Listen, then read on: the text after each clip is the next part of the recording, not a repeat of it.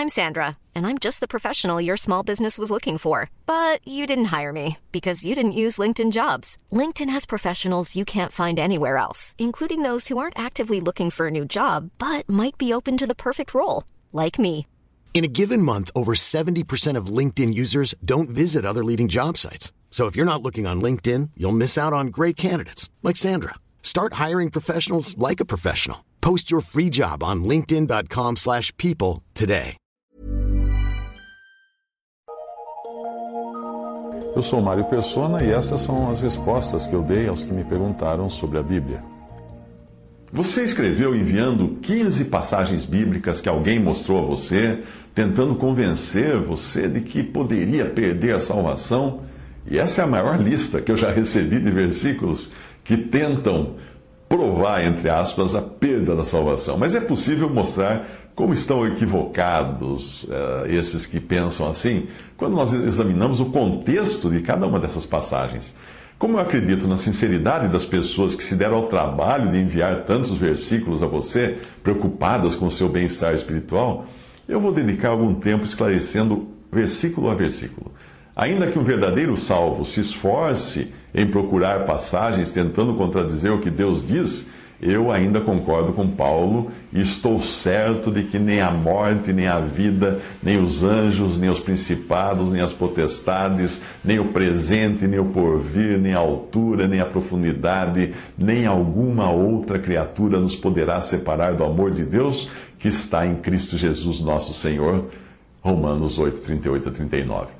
Sempre que aparecem alguns citando versículos que parecem dizer que é possível um crente perder a salvação, nós devemos perguntar o seguinte: existe algum versículo na Bíblia que diga que é impossível o crente perder a salvação? Sim, existem muitos. E como a Bíblia não, a Bíblia não pode se contradizer, obviamente deve existir uma explicação para aqueles que parecem dizer o contrário.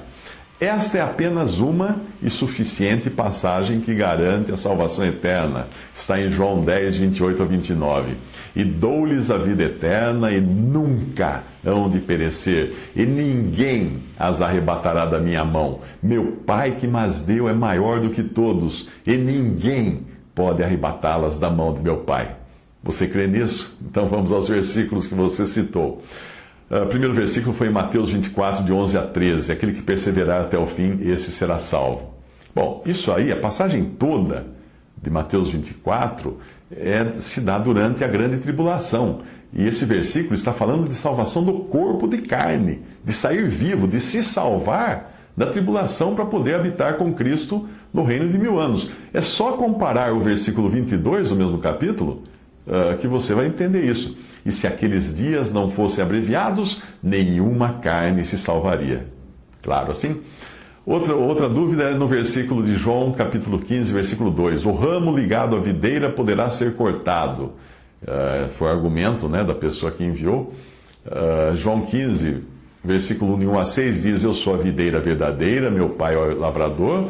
Toda vara em mim que não dá fruto, atira e limpa, toda aquela que dá fruto, para que dê mais fruto. Vós já estáis limpos pela palavra que vos tenho falado. Está em mim e eu em vós, como a vara de si mesma não pode dar fruto se não estiver na videira, assim também vós, se não estiverdes em mim. Eu sou a videira, vós as varas. Quem está em mim, eu nele, esse dá muito fruto, porque sem mim nada podeis fazer. Se alguém não estiver em mim, será lançado fora, como a vara, e se secará e os colhem e lançam no fogo e ardem. Muito bem, o assunto aqui é dar ou não fruto e ser ou não um testemunho para Deus. Se o assunto aqui fosse salvação por frutos, então entraria em contradição com Efésios, que diz que pela graça sois salvos por meio da fé, e isto não vem de, de vós, é dom de Deus, não vem das obras ou dos frutos, para que ninguém se glorie. Efésios 2, de 8 a 9. Portanto, não é de salvação que fala aqui, mas de frutos. A ideia de varas, no sentido de testemunho, é também usada por Paulo em Romanos 11, quando ele também fala de Israel ter sido cortado como testemunho e do risco da cristandade ser cortada como testemunho de Deus neste mundo. E a cristandade efetivamente será sim cortada na sua condição de Laodiceia, pois o mesmo Senhor disse que vai vomitá-la de sua boca em Apocalipse capítulo 3. Então, tudo aqui tem a ver com testemunho. Romanos 11, versículo 22, Paulo escreve: Considera, pois, a bondade e a severidade de Deus para com os que caíram. Severidade, mas. Uh, para, para, para com os que caíram, severidade, mas para contigo, benignidade. Se permaneceres na sua benignidade, de outra maneira também tu serás cortado. Ele está falando aqui, comparando com Israel, que foi cortado por um breve tempo, vai voltar a ser readmitido o testemunho, e a, a igreja, a cristandade como testemunho também seria cortada. Apocalipse 3,16: Assim porque és morno e não és frio nem quente, vomitar-te-ei da minha boca. Percebe? Terceiro argumento eh, que mandaram para você está em Atos, capítulo 14, 22, dizendo que é preciso permanecer firmes na fé para não perder a salvação. Mas vamos à passagem de Atos 14, versículo 22. Confirmando os ânimos dos discípulos, exortando-os a permanecer na fé, pois que por muitas tribulações nos importa entrar no reino de Deus. O versículo inteiro fala o óbvio, que a fé pode vir acompanhada de muitas tribulações, dores e provas, porque se o versículo dissesse que a salvação é por meio de sofrimento, então não precisaríamos da obra de Cristo e creríamos nele como creem os espíritas, que acham que é sofrendo que eles sobem os degraus rumo à perfeição. O que Pedro diz em Atos pode ser melhor entendido se nós lermos a passagem em 1 Pedro, onde ele desenvolve melhor o pensamento uh, que ele menciona de relance ali em Atos eh, capítulo 14. Veja que Pedro faz, escreve em sua carta, capítulo 1, versículo 3 de 1 Pedro. Bendito seja o Deus e Pai de nosso Senhor Jesus Cristo, que segundo a sua grande misericórdia nos gerou de novo para uma viva esperança pela ressurreição de Jesus, de Jesus Cristo dentre os mortos, para uma herança incorruptível, incontaminável e que não se pode murchar, guardada nos céus para vós, que mediante a fé estáis guardados na virtude de Deus, para a salvação, já prestes para se revelar no último tempo, em que vós grandemente vos alegrais, ainda que agora importa, sendo necessário, que estejais por um pouco contristados com várias tentações ou provações, para que a prova da vossa fé, muito mais preciosa do que o ouro que perece e é provado pelo fogo, se ache em louvor e honra e glória na revelação de Jesus Cristo ao qual, não o havendo visto, mais, do qual, não o vendo agora, mas crendo vos alegrais com gozo inefável e glorioso, alcançando o fim da vossa fé, a salvação das vossas almas. Desta passagem, nós deduzimos que, primeiro, nós fomos gerados de novo, não por nós mesmos, mas pelo Pai de nosso Senhor Jesus Cristo. Segundo, para uma viva, fomos gerados de novo para uma viva esperança, uma herança incorruptível incontaminável e que não se pode murchar, guardada nos céus. Terceiro, que pela fé nós estamos guardados no poder ou na virtude de Deus para a salvação. Não é pouca coisa o que nos guarda, não é pouca coisa o que garante a salvação, mas é o poder de Deus. Quarto, que por enquanto aqui importa passarmos por provações para que a nossa fé se fortaleça. Como pode ver, como você pode ver, a segurança da nossa salvação não está em nós, ou em nossa frágil obediência. Se estivesse, ninguém seria salvo. A segurança da nossa salvação está no poder de Deus e na imutabilidade da promessa de Deus. Vamos ao quarto, ao quarto ponto que enviaram dizendo que você perde a salvação. 1 Coríntios 15, versículo 1, uh, ah, diz, ele argumenta que você será salvo se retiver a palavra como foi pregada. Vamos lá, vamos à passagem inteira. 1 Coríntios 15, de 2 a 4. Pelo qual também sois salvos, se o retiverdes, o Evangelho, tal como vou tenho anunciado, se não é que cresces em vão. Porque primeiramente vos entreguei o que também recebi, que Cristo morreu por nossos pecados, segundo as Escrituras, e que foi sepultado e que ressuscitou ao terceiro dia, segundo as Escrituras. Essa passagem, na verdade, acusa aqueles que dizem que nós devemos manter a salvação pela obediência, porque o que diz aqui é exatamente o que nós precisamos para ser salvo. O que é? O que nós precisamos reter para ser salvo? É o Evangelho, que Cristo morreu por nossos pecados e ressuscitou ao terceiro dia para nossa justificação. Esta é a essência do Evangelho. É tudo o que é preciso crer para ser salvo. Quem não retém esta palavra, de que a salvação é pela fé em Cristo, em Sua morte e ressurreição, e quem acrescenta suas próprias obras de obediência, fidelidade, perseverança ah, ao processo todo, obviamente não crê no Evangelho. Não crê no Evangelho de Deus que Paulo pregou. E quem não crê que Jesus morreu e ressuscitou como a obra suficiente para a nossa salvação, não pode mesmo ter certeza da salvação porque não crê nas Escrituras. Esse não tem a salvação. Vamos ao quinto ponto, que argumento é de que em Colossenses 1, de 22 a 23, nós temos que ser inculpáveis e irrepreensíveis uh, para permanecermos na fé. Colossenses 1, 21 a 23 diz o seguinte: A vós também, que noutro tempo eres estranhos e inimigos uh, no entendimento pelas vossas obras más, agora, contudo, Cristo vos reconciliou no corpo da sua carne pela morte, para perante ele vos apresentar santos e irrepreensíveis e inculpáveis, se na verdade permanecerdes fundados e firmes na fé e não vos moverdes da esperança do Evangelho, que tendes ouvido, o qual foi pregado a toda criatura que há debaixo do céu, e do qual eu, Paulo, estou feito ministro. É o mesmo caso da questão anterior. Se alguém não permanecer firme na fé de que a salvação só é possível porque antes nós éramos inimigos de Deus por causa das nossas obras más, e Deus nos reconciliou pela morte e ressurreição de Cristo para Ele, para Deus, não para nós mesmos para ele nos apresentar santos, irrepreensíveis e inculpáveis, se alguém não permanecer disso, obviamente não vai poder ser salvo. Se alguém achar que com seus próprios esforços será capaz de se apresentar diante de Deus, de um Deus santo, uh, irrepreensível e inculpável, é porque não entendeu o valor da obra de Cristo e do seu sangue que nos limpa de todo o pecado. E, obviamente, não mover-se do evangelho que Paulo pregou é permanecer crendo que a salvação está então somente crer que Jesus morreu e ressuscitou por nós, conforme a questão anterior que eu falei do, do evangelho que Paulo pregava. A outra questão que foi levantada foi de 1 Timóteo 4, versículo 1. Nos últimos tempos, alguns apostatarão da fé, isto é, abandonarão a fé. Apostasia é o abandono da verdade. É importante ver o que o contexto todo diz para saber o que significa apostatar da fé. 1 Timóteo 4, de 1 a 3. Mas o Espírito expressamente diz que nos últimos tempos apostatarão alguns da fé, dando ouvidos a espíritos enganadores e a doutrinas de demônios, pela hipocrisia de homens que falam mentiras, tendo cauterizado a sua própria consciência, proibindo o casamento, ordenando a abstinência dos alimentos que Deus criou para os fiéis e para os que conhecem a verdade, a fim de usarem deles com ações de graças.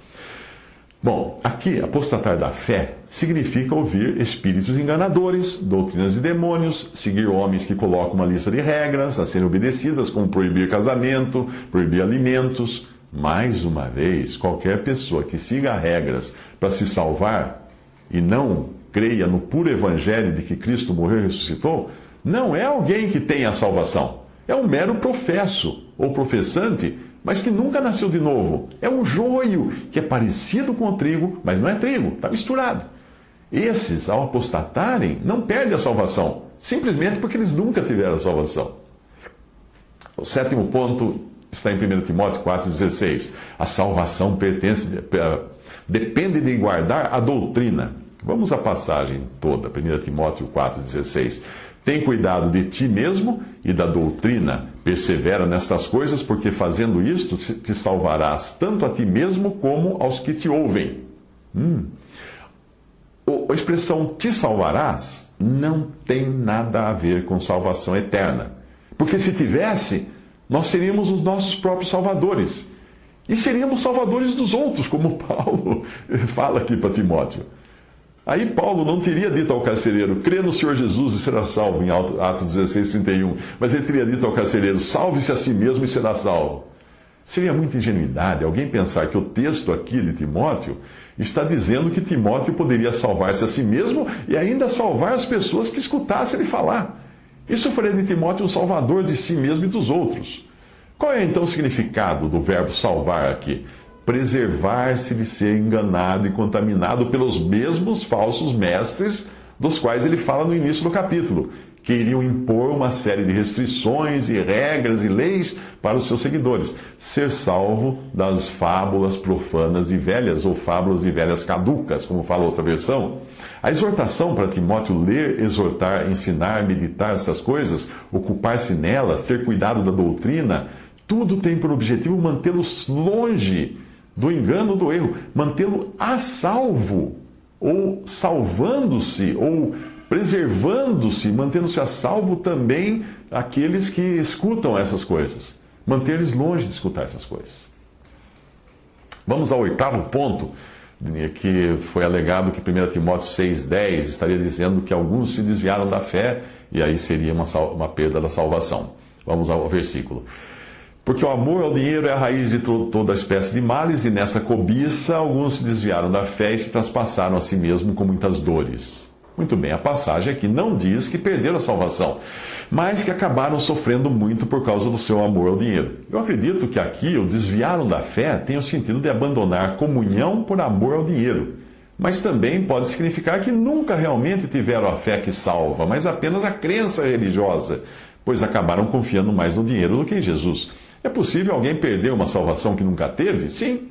É possível um salvo perder a comunhão com Deus por amar as coisas desse mundo? Sim.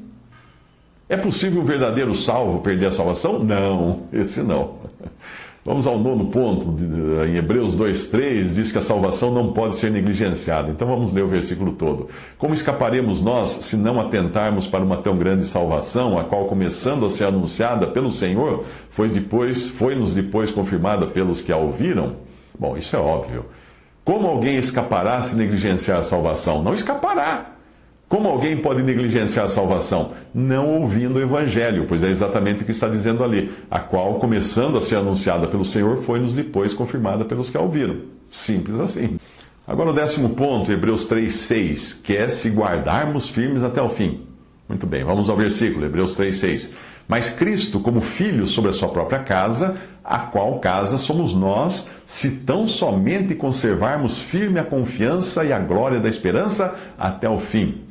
A pergunta a ser feita aqui é a seguinte: E quem me fará conservar firme a confiança e a glória da esperança até o fim?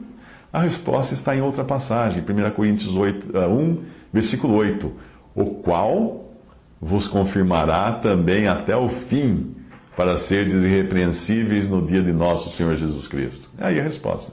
E 1 Tessalonicenses 3, de 12 a 13, também. E o Senhor vos aumente e faça crescer em amor uns para com os outros e para com todos, como também o fazemos para convosco, para confirmar os vossos corações, para que sejais irrepreensíveis em santidade diante de nosso Deus e Pai, na vinda de nosso Senhor Jesus Cristo com todos os seus santos.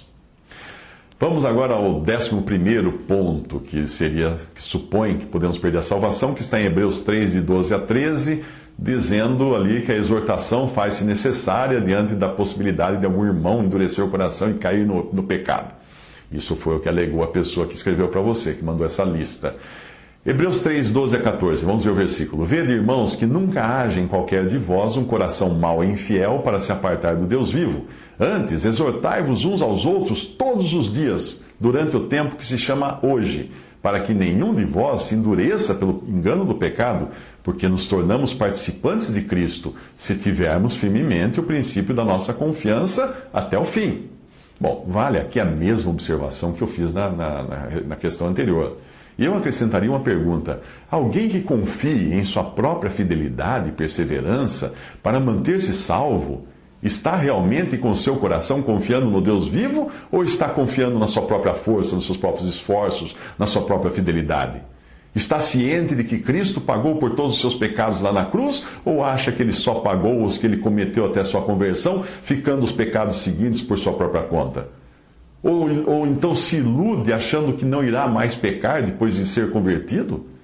E se não vai mais pecar, para que ele precisaria do advogado de 1 João, capítulo 2, versículo 1? Meus filhinhos, estas coisas vos escrevo para que não pequeis. E se alguém pecar, temos um advogado para com o Pai, Jesus Cristo, o justo. Eu enxergo pessoas que duvidam da fidelidade e poder de Deus para conservá-las salvas como se fossem aquelas pessoas que se sentam ao lado de um motorista extremamente habilitado e experiente e transformam a viagem num pesadelo, agarrados no painel do carro, pisando no assoalho a todo momento, como se quisessem frear. Isso é falta de confiança em quem realmente está na direção. Aquele que nos salvou é quem nos conserva salvos. Décimo segundo ponto alegando que Hebreus 6,4 diria que é impossível renovar os que, uma vez iluminados e alcançados pelo dom celestial, de forma deliberada, caírem no pecado. Mas esse versículo é um clássico usado pelos que duvidam da salvação, salvação, eterna. O que eles não percebem é que a carta aos Hebreus foi escrita para ex-judeus que haviam passado a confessar o cristianismo, mas muitos deles nem mesmo eram convertidos. É por isso que a carta traz diversas vezes a expressão melhores, ao tentar mostrar que eles não deviam voltar atrás para o judaísmo fazendo justamente o que os cristãos legalistas de hoje tentam fazer, colocando uma lista de regras como condição necessária à salvação. Mas vamos à passagem de Hebreus 6, de 4 a 6. Porque é impossível que os que já uma vez foram iluminados, provaram o dom celestial, se tornaram participantes do Espírito Santo e provaram a boa palavra de Deus e as virtudes ou poderes do século futuro e recaíram, sejam outra vez renovados para arrependimento, pois assim quanto a eles, de novo crucificam o Filho de Deus e o expõem ao vitupério. Você percebe que isto poderia ser dito de qualquer judeu que tenha vivido nos tempos de Jesus? Para uma pessoa que foi iluminada, e Jesus, a luz do mundo, estava andando aqui, que provou o dom celestial, Jesus era a dádiva de Deus entregue aos homens, que se tornou participante do Espírito Santo, não diz que ele recebeu o Espírito Santo, mas desfrutou do Espírito Santo, da, da companhia do Espírito Santo, que provou a palavra de Deus e as virtudes ou poderes do século futuro, e isto são os milagres que Jesus fazia aqui. E recaíram, em nenhum momento diz que essas pessoas creram mas apenas que foram privilegiadas por todas essas coisas. Foram curadas de enfermidades, comeram os pães e peixes multiplicados milagrosamente, viram poderes que só serão vistos no futuro, quando Cristo vier reinar, etc. Realmente é impossível que alguém tão privilegiado assim seja salvo, se simplesmente renegar tudo isso e não crer no Salvador, não exercer fé no Salvador. Ele, ele, ele de novo crucifica o Senhor. O que quer dizer isso? Que já crucificou uma vez. Uma pessoa que já crucificou a Cristo uma vez, não vai querer crer de jeito nenhum, não vai, não vai querer uh, crer e depois voltar atrás e depois crucificar de novo. O décimo terceiro ponto está em Hebreus 10, de 26 a uh, eh, 27. Após receber a verdade, o homem deliberadamente pode retornar às trevas. Vamos ver se é isso mesmo que diz Hebreus 10, 26 a 27. Porque se pecarmos voluntariamente, depois de termos recebido o conhecimento da verdade, já não resta mais sacrifício pelos pecados, mas uma certa expectação horrível de juízo e ardor de fogo que há de devorar os adversários. O mesmo caso da questão anterior. São pessoas que recebem, não a verdade, mas o conhecimento da verdade na cabeça. Ou seja, não passa de uma mente intelectual entende aquilo intelectualmente só e nunca de uma fé real. Hebreus 10, 38 a 39 diz: Mas o justo viverá da fé, e se ele recuar, a minha alma não tem prazer nele. O versículo não para aí. O que diz em seguida? Nós, porém, não somos daqueles que recuam ou que se retiram para a perdição, mas daqueles que creem para a consumação da alma. Este será o caso dos que ouvirem o Evangelho e não crerem, e forem deixados para trás quando vier o arrebatamento. Aqueles que receberem o conhecimento da verdade, mas não creram na verdade, não poderão ser salvos mais. Tiveram a sua chance. Segundo a Tessalonicenses 2, de 11 a 12, diz, E por isso Deus lhes enviará a operação do erro para que creiam a mentira, para que sejam julgados todos os que não creram a verdade, antes tiveram prazer na iniquidade. Vamos ao 14 ponto, que é de Tiago 5,19, que diz que se algum irmão se desviar da verdade e alguém o fizer retornar, salvará da morte a alma dele. Vamos ver se é isso mesmo que diz Tiago 5, 19 a 20. Irmãos, se algum dentre vós se tem desviado da verdade e alguém o converter, saiba que aquele que fizer converter do erro seu caminho, eh, do seu caminho, um pecador salvará da morte uma alma. Aqui está falando de morte física. É, morte física mesmo. Como aconteceu com Ananias e Safira.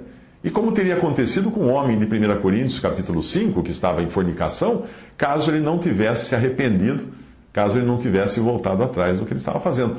Paulo, na sua autoridade de apóstolo, uh, tinha entregue aquele homem a Satanás para a destruição da carne, que é morte física. Mas o versículo lá continua dizendo para que ele fosse salvo no final. Veja 1 Coríntios 5, de 3 a 5. Eu, na verdade, ainda que ausente no corpo, mas presente no espírito, já determinei como se estivesse presente que o que tal ato praticou, em nome de nosso Senhor Jesus Cristo, juntos vós e o meu espírito, pelo poder de nosso Senhor Jesus Cristo, seja entregue a Satanás para a destruição da carne, para que o espírito seja salvo no dia do Senhor. Essa morte, morte física. O apóstolo João fala do pecado para a morte, que é a morte física também em 1 João 5, 16 a 17. Se alguém vir pecar seu irmão, pecado que não é para a morte, orará e Deus dará vida àqueles que não pecarem para a morte. Há pecado para a morte, e por isso não digo que ore. Toda iniquidade é pecado, e há pecado que não é para a morte. Um crente que deliberadamente decide andar fora dos caminhos do Senhor, corre o risco de ser morto por Deus. O seu espírito é salvo, a sua vida é perdida mas ao menos ele deixa de atrapalhar o testemunho de Deus no mundo. Por isso que Deus tira uma pessoa do mundo. Em Êxodo, capítulo 4, 24, Deus quis matar Moisés porque ele estava em desobediência. Não é que Moisés não seria salvo, ele seria tirado da terra. Existem vários casos de Deus matando alguém já salvo, como aconteceu com a mulher de Ló, que olhou para trás, ou Ananias e Safira, que mentiram ao Espírito Santo. Embora mentir ao Espírito Santo seja grave, e os incrédulos façam isso o tempo todo, a coisa fica séria quando é um crente que faz isso. Deus pode considerá-lo indigno de continuar como testemunho no mundo. Ele é salvo. A sua alma é salva, mas a sua vida foi perdida. O profeta de Deus, de 1 Reis 13, também foi morto por desobedecer.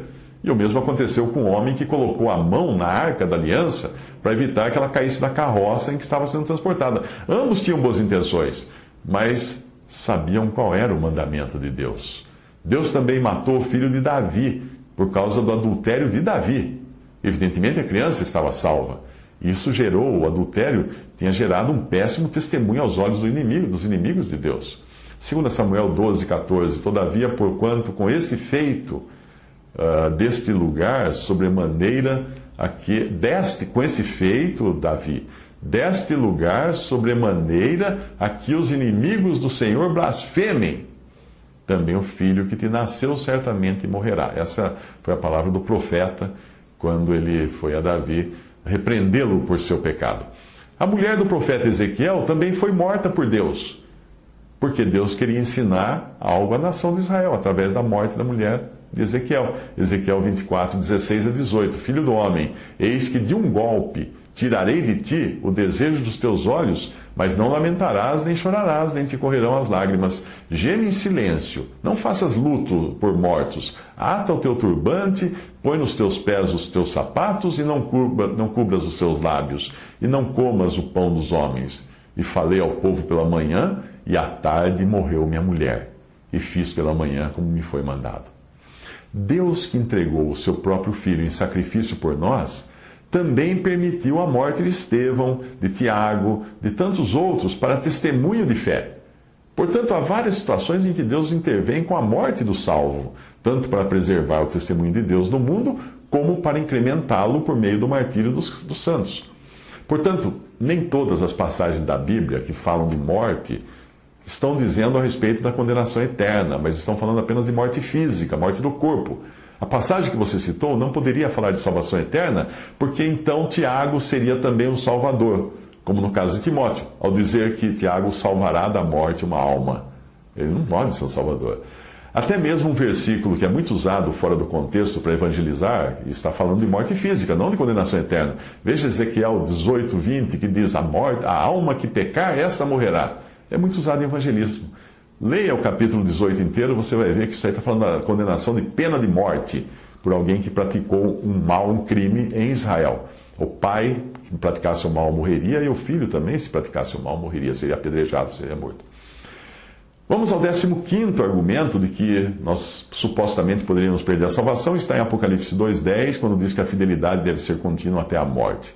Vamos ao versículo, Apocalipse 2,10. Nada temas das coisas que hás de padecer, eis que o diabo lançará alguns de vós na prisão, para que sejais tentados, e tereis uma tribulação de dez dias. Ser fiel até a morte, e dar-te-ei a coroa da vida. A coroa da vida não é, da, não é a salvação, mas é um galardão. Existem sete coroas na Bíblia que nos falam de galardão ou recompensa dos salvos. Portanto, como você pode ver, nenhuma das passagens que você enviou e recebeu dessa outra pessoa fala de perda da salvação, de um verdadeiro salvo perder a salvação.